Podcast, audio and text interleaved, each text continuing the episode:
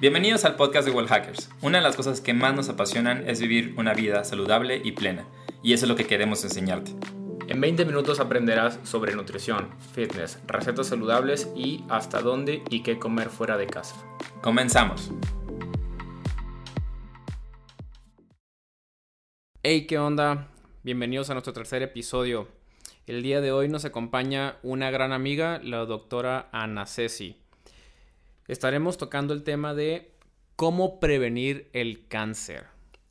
Y Ana Ceci nos estará contando sobre temas de genética, cuestiones ambientales y al final nos dará unas recomendaciones sobre cómo prevenir el cáncer y qué acciones debes de empezar a tomar a partir del día de hoy. Bienvenida, Ana Ceci. Hola, hola. Eh, yo soy la doctora Ana Ceci, soy médica general y ahorita estoy haciendo la especialidad en genética médica. Entonces el día de hoy vamos a estar hablando de qué aspectos de la genética pueden estar involucrados en el cáncer y qué tipos de cáncer o qué pautas nos podrían orientar hacia que un cáncer pueda o no ser hereditario. Muchas gracias por la invitación René y Alex. Bienvenida. A ver, creo que vamos a empezar con... Para muchos creo que el cáncer es como muy este, prohibido, ¿no? O sea, el, un tema tabú, ¿no? Ajá, un tabú, le tienen miedo, prefieren no hablarlo, prefieren no enterarse y creo que debe ser pues todo lo contrario, ya que eh, ahorita Ana nos va a contar más, muchos son prevenibles, o sea, puedes hacer ciertos tratamientos y eso es como, creo que ahorita mucha gente prefiere no enterarse de ciertas cosas y pues eso puede salir peor, pero pues primero que nada, Ana, cuéntanos ¿Qué es el cáncer? Bueno, pues el cáncer es una enfermedad multifactorial. ¿A qué nos referimos cuando hablamos de algo multifactorial? Que entran tanto factores genéticos como ambientales y como tú dices, van a haber muchas medidas preventivas que entran en esta parte del ambiente, como puede ser la alimentación, el ejercicio, el no fumar, entre otras medidas que podemos platicar más adelante. Y bueno, ya una vez que sabemos que el cáncer es una enfermedad multifactorial, ¿qué es lo que pasa que nos lleva a un cáncer? Nuestras células están mutando todo el tiempo, pero entonces pueden adquirir mutaciones, ciertas mutaciones que les den una ventaja. Una ventaja me refiero a que se vuelven células inmortales, que pueden eh, crecer más, pueden reproducirse más, formar vasos y formar sus propios tejidos, que serían como tal los tumores. A ver, como por inmortales, eh, digo, nomás para que quede claro con las demás personas, o sea, hay cierto tipo de células que pueden no reaccionar, digo, como buscamos positivamente ante un tratamiento como quimio, radio o algún otro nuevo que haya por ahí. ¿O a qué te refieres con inmortales? Em, o sea, todas nuestras células tienen un ciclo celular y entonces eh, crecen, se desarrollan y terminan en una muerte natural que se llama apoptosis. En estos casos evaden la apoptosis, pero son células eh, que no tienen una función normal, además de evadir la apoptosis. Ok. Como zombies, ¿no? Algo así. Ok. Y si nos hablas un poquito sobre cuáles son los factores genéticos y los ambientales. Ok. Bueno, primero para, para eso necesitamos dividir eh, los cánceres que se van a dividir en esporádico, en un, que es el más frecuente, 70 al 80%, que es el que realmente sucede eh, casi que al azar y más por factores ambientales, que vamos a platicar más adelante. Después un 15 a un 20% que le llamamos familiar, en el que podemos tener casos eh, de varios cánceres en una familia, pero sin poder detectar como tal un síndrome de predisposición al cáncer o un factor genético de alta predisposición. Y después ya tenemos los síndromes de cáncer que sí se llaman como tal hereditarios, que son de un 5 al 10%, en los que lo que se hereda no va a ser el cáncer tal cual, sino una alta predisposición al cáncer. Y estos son los tipos de cáncer que sí podríamos encontrar mutaciones genéticas y que tienen factores de prevención o de seguimiento muy estrecho para tener un diagnóstico temprano y un mejor pronóstico también, dependiendo del síndrome del que se trate. En, en cuestiones de herencia, ¿qué tan alejado en generaciones? ¿Es directamente padre-hijos o incluso los abuelos a los, hijos, a los nietos? ¿O qué tantas generaciones atrás influye mucho esto? Depende del, del síndrome de cáncer hereditario. La mayoría tienen un patrón de herencia que se llama autosómico dominante, entonces vamos a ver que no salta generaciones, que se presenta en, en, abuelos, en papás y en hijos. Pero también estos síndromes de repente pueden tener algo que se llama expresividad variable, que significa que justamente eso, que pueden no expresarse. Entonces podríamos, podría parecer que salta generaciones, que lo tiene un abuelo y después lo tiene el nieto, pero realmente el papá también tiene la mutación, solo que el ambiente que él tuvo no fue suficiente para expresar el cáncer. Ok, y eso es más directamente como hasta los abuelos o incluso te, digo, la mayoría no sabemos ni lo que tuvieron los bisabuelos o más allá, ¿no? Pero ¿crees que también sería importante como tener este registro de si se puede de, de generaciones más atrás? Sí, claro, de, de hecho en lo que hacemos en la primera consulta de genética es un árbol genealógico y es súper importante hasta los tíos abuelos, bisabuelos, la mayor información que podamos tener nos ayuda a orientar más hacia algún síndrome de, predisposición al cáncer. Ok, en el caso de, cáncer hereditario o genético, en mi familia sí ha habido un caso de cáncer, mi abuelo falleció de eso. ¿Cómo podría saber si es, em, si podría pasarme a mí o, fue un caso ambiental? Em, bueno, eso es, una muy buena pregunta. Todos vamos a tener familiares con cáncer por la incidencia del cáncer en general, pero sí nos tenemos que enfocar en algunos factores que nos pueden indicar hacia un cáncer hereditario, como pueden ser que sea una edad temprana para el tipo de cáncer, por ejemplo, en cáncer de mama en menores de 45 años, a lo mejor también que sea una patología rara para ese cáncer. Si tu doctor te dijo, es que el patólogo encontró unas células muy raras, este cáncer es súper raro, entonces también se debe evaluar por un genetista. Si, por ejemplo, en tu familia hay em, muchos, muchas personas con cáncer, pero digamos con un tipo de cáncer en específico, por ejemplo, cáncer de mama, cáncer de ovario o cáncer de colon. Mm. Que sea constante, dices. Sí, que sea constante el, órgano que tiene con cáncer en la familia. Y, o, por ejemplo, que sea el sexo menos afectado con un cáncer. Por ejemplo, un hombre con cáncer de mama a fuerzas tendría que ir al genetista porque lo más probable es que se trate de un cáncer hereditario. Ah, de los cánceres hereditarios más frecuentes están cáncer de mama, ovario, colon y estómago. Ok, y en el caso de que en mi familia se hubiera, o sea, sí han habido casos de cáncer como súper comunes y que se han repetido, ¿hay algo que nosotros podamos hacer para prevenirlo? Ok, eh, lo primero sería obviamente la consulta con el genetista y ya si se identifica eh, una hipótesis de algún síndrome de cáncer hereditario, se solicita el estudio genético. En el caso de que sí se encuentre alguna mutación que confiera un alto riesgo, una alta predisposición al cáncer. Dependiendo del tipo de, síndrome de predisposición al cáncer, va a ser el seguimiento. Aquí, por ejemplo, eh, no sé si supieron de Angelina Jolie, que se retiró las mamas, bueno, pues ella tenía una mutación que le daba un riesgo del 80% de tener cáncer de mama a lo largo de su vida. Entonces hay casos en los que la prevención puede ser quirúrgica y otros casos que puede ser, por ejemplo, evitar radiación, eh, tener una buena alimentación, eh, no fumar. Todo o sea, ya lo hizo como para prevenir no tenerlo. Y eso lo podemos hacer también nosotros. Exacto, dependiendo del síndrome de cáncer hereditario se haría. Por ejemplo, también está el síndrome de cáncer gástrico difuso que tienen un riesgo altísimo, casi del 100%, y esos pacientes se les quita el estómago porque de lo y, de hecho una vez que se les quita el estómago se hace el estudio de patología y la mayoría ya tienen un cáncer, en, o sea, antes de tener síntomas y que una biopsia no te podría encontrar porque la biopsia pues nada más toma de un pedacito de un lado del estómago, no te está revisando el estómago completo.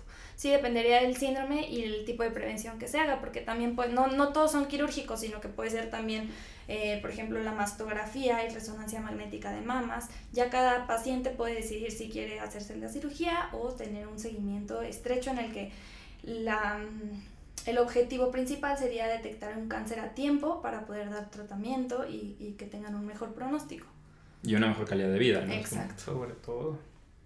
Ok, y eh, esto es en, el tema de cáncer, si mi familia ha tenido, yo podría tenerlo, ¿no? Pero en un tema de cáncer ambiental y como, ¿qué podría hacer para prevenir ¿O qué podríamos hacer? O sea, como, ¿qué me recomiendas que podríamos hacer para prevenir que nos dé cáncer? Ok, de, de acuerdo a datos de, que se hicieron en Inglaterra para la prevención de cáncer, eh, el principal factor de riesgo es el cigarro. Entonces, bueno, si fuman, así dejen de fumar ahora, porque ese, ese es el, el, mayor factor de riesgo. Ahí me, me hace mucho ruido siempre el hecho de que, digo, yo no fumo, fumé en algún momento, muy de moda nada más, pero, o sea, la gente sabe que el cigarro no tiene ni un solo punto positivo y siguen fumando. O sea, digo, yo sé que hay un factor de adicción y todos estos químicos que tienen, o sea, lo entiendo perfectamente. Pero se me hace muy cabrón como todavía, o sea, sabiendo con tanta millón de información y casos, y creo que es de las cosas más estudiadas en el, en el mundo, que la gente sigue fumando. Sí, yo tampoco no, no lo entiendo. Pero creo que cada nueva generación fuma menos, ¿no? Pues es mi, es mi idea, pero no tengo a la mano los datos así como para, para garantizarlo. También oh, fumar ahora es más caro. O sea, antes una cajetilla te costaba 30 pesos y ahorita cuesta 60 y tantos. Sí, eso sí, yo sí me acuerdo. Cada día se vuelve más difícil, ¿no? Como menos accesible. Pero pues aún así siguen habiendo casos de personas que fuman una cajetilla diaria. Sí, yo me acuerdo que mi tía una vez me mandó a comprar cigarros, me costaron, literal me acuerdo, lo tengo muy presente que fueron 20 pesos y creo que el año pasado, no sé qué, un día... O sea, acompañé a un, a un amigo a comprar unos cigarros y escuché que le dijo como sesenta y tantos y dije, madre, o sea, sí ha aumentado mucho el, el, el, costo. Ahora, si no fumas, pero alguien de tu familia fuma, que ese, es el caso, ¿no? Y el otro día estaba leyendo que hay, o sea, es como fumador de primer, o sea, first hand, second hand y third hand, que es como cuando alguien fumó pero ya no está en el ambiente, pero los químicos del cigarro se quedan en las telas, y, como en estas superficies ah, porosas, y sigues teniendo peligro de fumar. ¿no? O sea, como puede que en ese momento no haya fumado alguien cerca de ti, pero sí en ese ambiente y sigues teniendo contacto de los químicos. Exacto. O sea, en todos lados, ¿no? Como en tu casa o en, no sé, en algún bar. En tu trabajo. En tu trabajo, exacto. Ok, aparte del cigarro, ¿qué otras cosas podemos hacer? Em, mantener un peso sano, eh, obviamente ahí entra frutas y verduras, una dieta rica en fibra, evitar alimentos procesados, que probablemente René ahorita nos pueda platicar un poco más. Sí, a ver.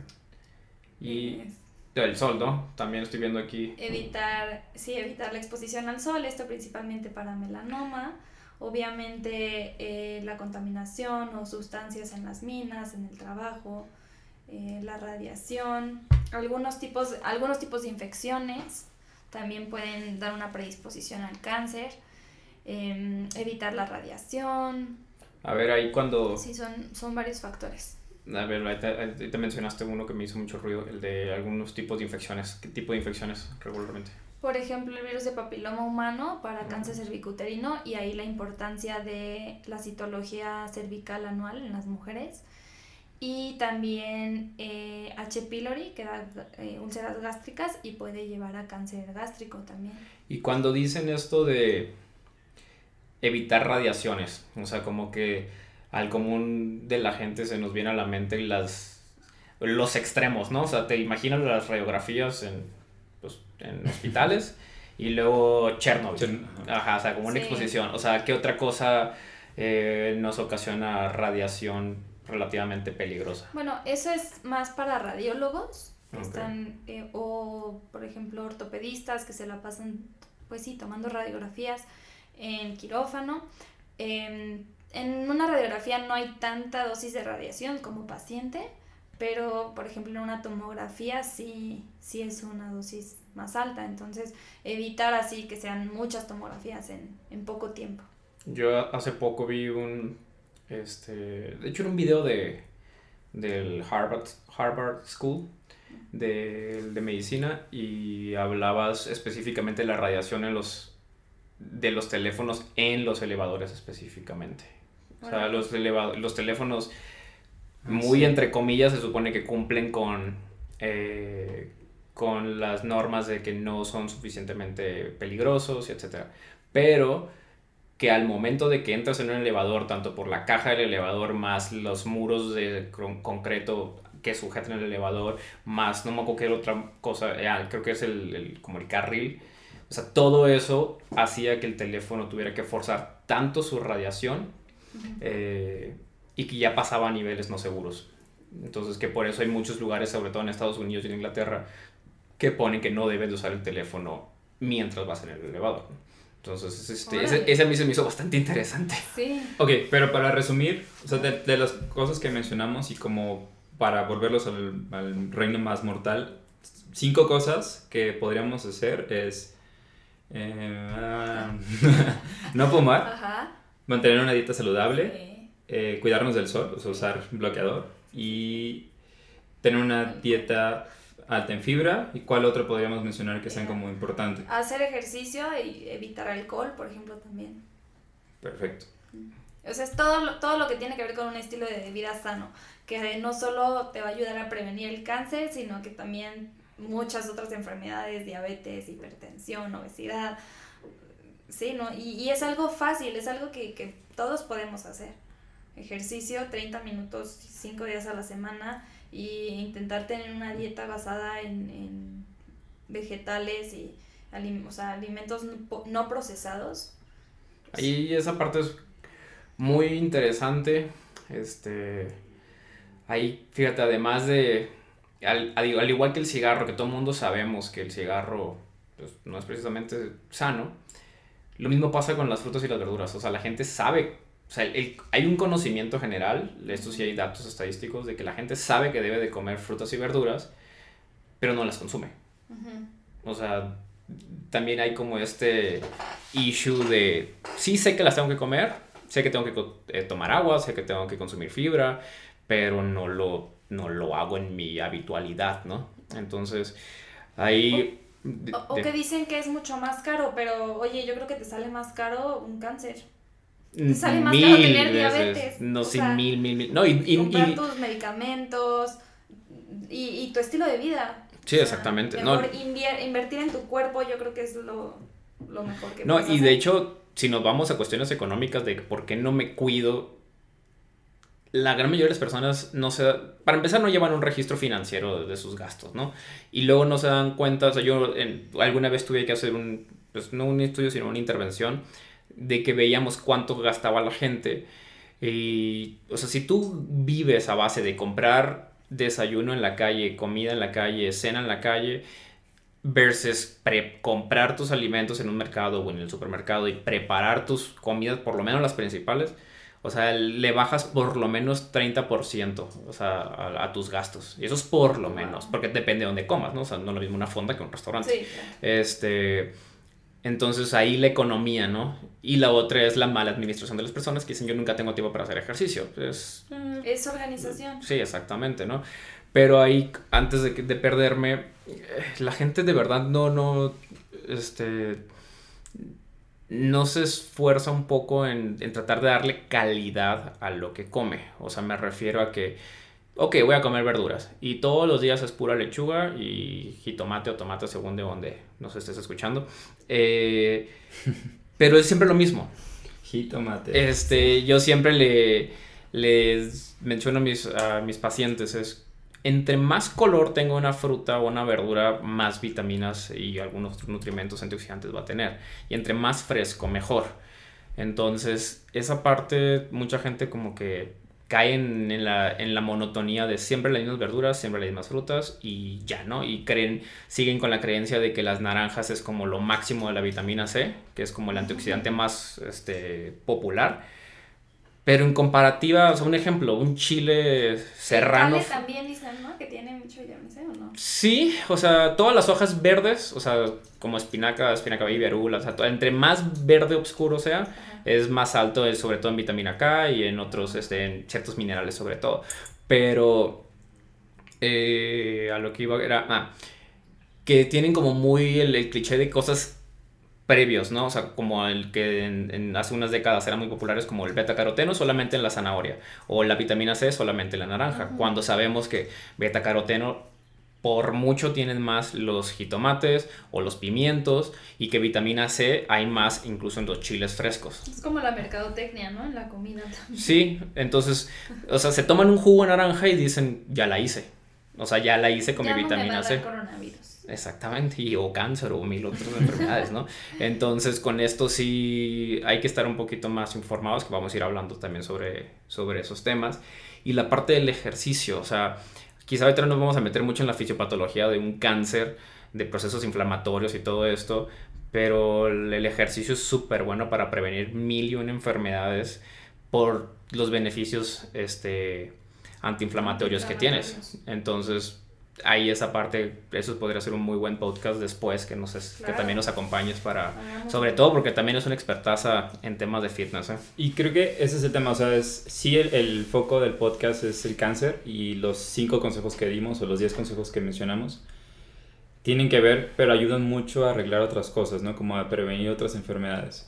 O sea, es como llevar un estilo de vida más saludable y equilibrado y también um, una alimentación pues mucho más Em, saludable, ¿no? O sea, es como come más frutas, come más verduras, come más cosas ricas en, fibra y menos procesadas. Y los procesados, ahorita yo algo que también menciono o trato de mencionar mucho es, por un ejemplo, el, más, el que más utilizo.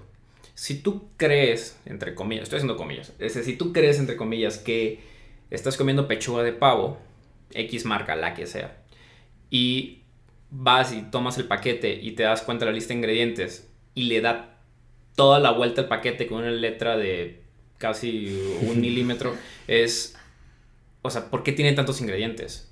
Ahorita ya afortunadamente muchas marcas han quitado los nitratos y los nitritos. Siguen habiendo muchísimas marcas que lo siguen teniendo. Pero hay que comerlo más natural. De hecho es lo más fácil comerlo más natural, evitar los enlatados, evitar todos los procesados, porque ahorita los embutidos son los más, están clasificados como, eh, los quitaron como tipo este, 1 y los bajaron a tipo 2, pero pues, son de los más cancerígenos. Oye Ana, y aquí yo tengo una, una inquietud muy grande. Eh, a lo largo de los años hemos visto que afortunadamente cada vez hay más difusión sobre los, la prevención de cánceres este, en mujeres, ¿no? O sea, que la mastografía, que el papá Nicolau, etc. Pero ¿y los hombres qué? O sea, casi yo no he visto información sobre qué tienen que estar revisando, con qué médico lo tienen que estar revisando y cada cuándo y desde qué edad. O sea, regular, como que le tenemos muchos tabús a los check-ups médicos los hombres. Sí, es verdad. Eh, y qué curioso que lo mencionas, porque de hecho sí, la mayor parte de los pacientes que vemos son mujeres y son quienes llegan con, con, las inquietudes de estar checando su salud. E incluso la mujer es la que está ahí diciéndole a su esposo de que es que ya tienes que ir a que te chequen. Y, y bueno, tienen razón. Em, los hombres también deberían ir anualmente al urólogo, como las mujeres vamos al ginecólogo.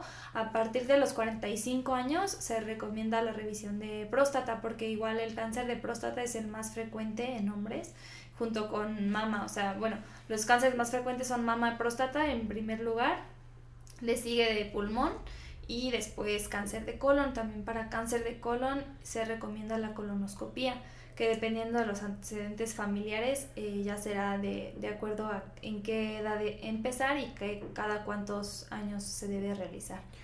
¿Y para hombres más jóvenes, o sea, más jóvenes de 45?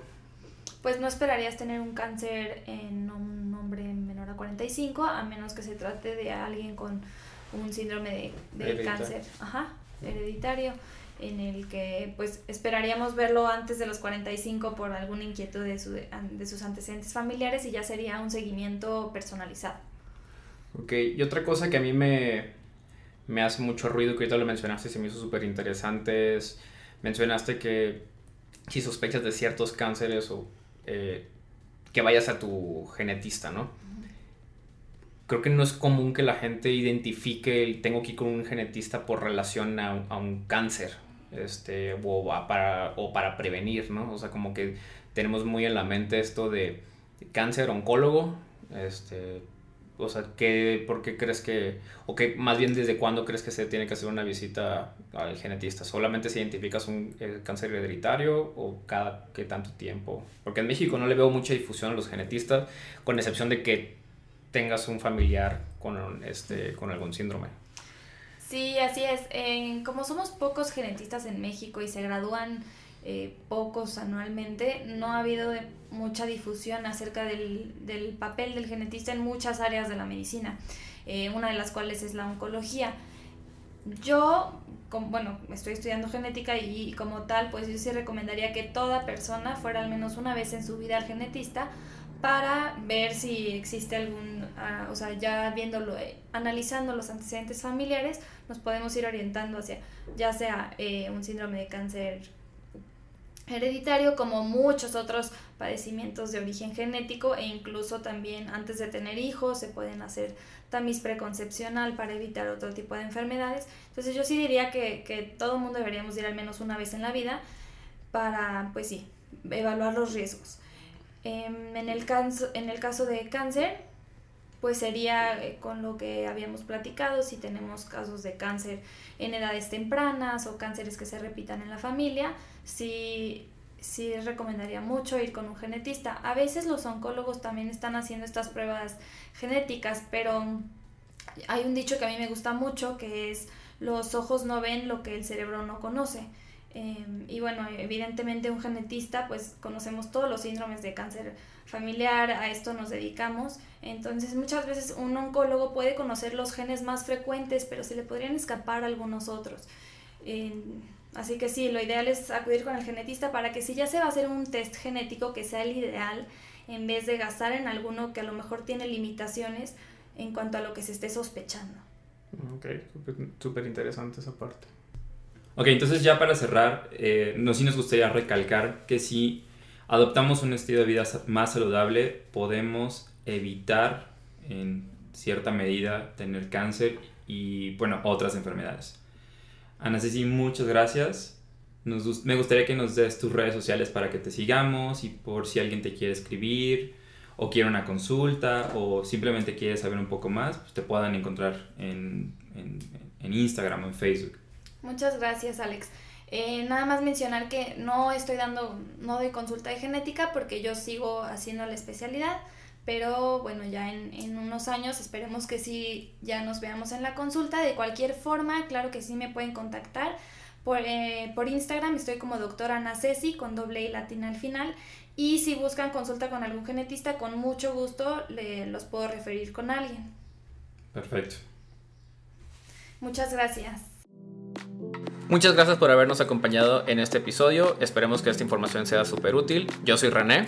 Yo soy Alex. Y si aún no nos sigues en redes sociales, en Instagram estamos como arroba well.hackers y en Facebook como arroba wellhackersmx. Nos vemos en el siguiente episodio. Hasta luego.